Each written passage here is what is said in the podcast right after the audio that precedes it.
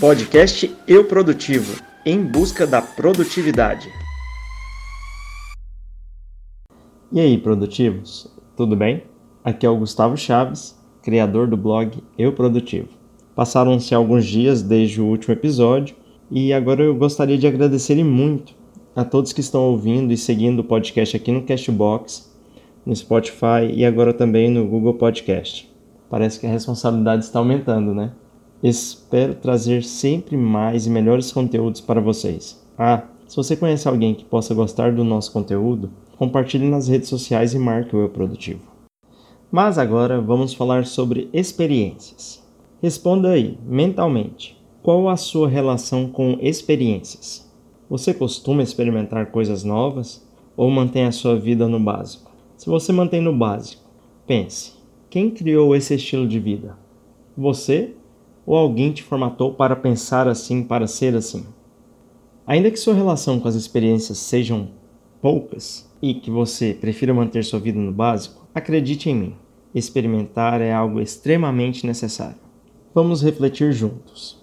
Imagine quanto tempo você tem para aprender, conhecer e saber o mínimo do mundo. Se você pensa que até os 50, 60 ou 70 anos você tem muito tempo para conhecer muitas coisas, você pensou errado.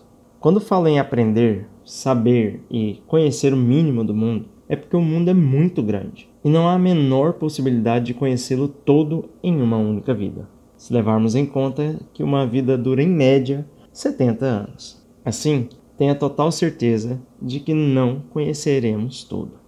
Mas não me interpretem mal. Quando eu falo em experimentar, quero dizer buscar tudo que você tem por perto. Pois ideias surgem quando menos esperamos, nos lugares mais inesperados e com as companhias mais inesperadas. Lembra do episódio passado? Pois é, não espere que alguém vá soprar na sua cabeça uma ideia. Ou até vai, mas não espere por isso. Viva sua vida, conheça pessoas, lugares, modos de vida, religiões e hábitos diferentes, pois uma ideia boa pode surgir inclusive através da melhoria de uma que já existe. As experiências geram novos pensamentos e novas respostas para problemas que você pode estar tentando resolver há algum tempo. Escreva um ou mais problemas que você esteja tendo. O que te trava? Você consegue pensar em uma alternativa? Explorar alternativas e manter saídas de emergências das situações rotineiras da vida demandam muito de nós. Você já ouviu o termo em inglês think outside the box? Então, isso significa pensar fora da caixa. Você precisa aprender a pensar fora da caixa. O que pode te estimular a pensar diferente? Nenhuma ideia? Assista uma série ou filme de temática diferente do que você costuma fazer. Leia um livro diferente do que você costuma ler. Até uma música diferente. Parece doidura, eu sei. Mas quando falei em ideias no episódio passado, acredite, há problemas similares em diversos lugares do mundo. Mas devido à diferença entre esses lugares, as soluções são diversas. Pode ser que ao assistir um filme mexicano, você consiga encontrar a solução para um problema que você tem aqui no Brasil. E detalhe, pode ser que aqui achem sua ideia genial. É através destas novas perguntas, pensamentos, respostas, problemas e soluções que se começa a buscar pela melhor forma de desenvolver ideias interessantes, que podem nos ajudar e ajudar os outros, como já dito no episódio sobre ideias tudo vai se conectando. Só não pode esquecer de anotar tudo que se experimenta. O grande vilão das experiências é o medo. Assim, para experimentar algo é necessário perder o medo.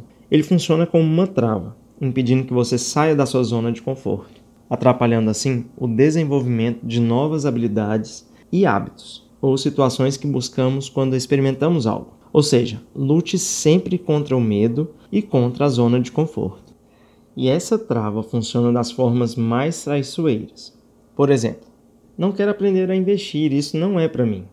Pensa comigo, quem definiu que não é para você? Ah, esse filme é nacional, será que é bom? Só filmes estrangeiros têm qualidade? Como que o cinema nacional ganha prêmios em grandes festivais frequentemente? Música indiana? Ah, eu só gosto de sertanejo.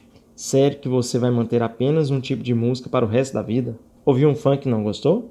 Quer dizer que todos são ruins, cuidado com o que o seu cérebro é capaz de fazer. O nome já diz: experiência, ou seja, um teste. Ninguém está te obrigando ou querendo que você fixe uma experiência. É claro que você E apenas você pode tomar a decisão de transformar a experiência em um hábito. E caso isso aconteça, a única conclusão que posso chegar é que a experiência de alguma forma foi proveitosa e trouxe algo novo para a sua vida, que você poderá aproveitar das mais diversas formas. Lembra do feedback? Fale nos comentários da postagem, que está aqui na descrição, ou ainda no aplicativo de podcast e ou e-mail, qual experiência você se arrependeu, qual se tornou um hábito ou estilo de vida. Agora vamos de indicação do podcast. Mais uma vez um aplicativo, hein? Google Primer. Vou deixar o link do review aqui na descrição. Por que estou indicando ele?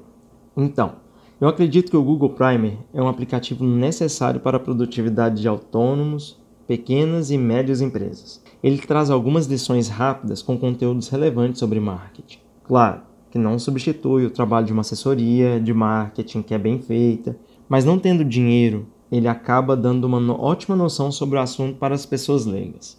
E aí, experimentaram alguma das contas digitais que apresentei no e-book? Importante lembrar que ele está disponível gratuitamente no blog e vou deixar o link aqui na descrição. Uma informação nova e relevante sobre ele. Já estou preparando a segunda edição, porque surgiram novas contas digitais e novas oportunidades para investimentos.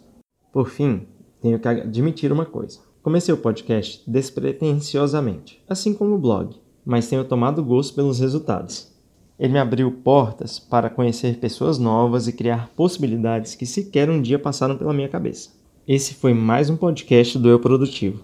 Obrigado novamente pela atenção é muito bom poder compartilhar as experiências com vocês, porque me torna mais reflexivo e aumenta a minha criatividade para trazer novas ideias. Mais uma vez, aplicando o que falei no podcast. Sintam-se à vontade para mandar e-mails e comentários. Isso vai engrandecer nossas conversas. Faço questão de respondê-los.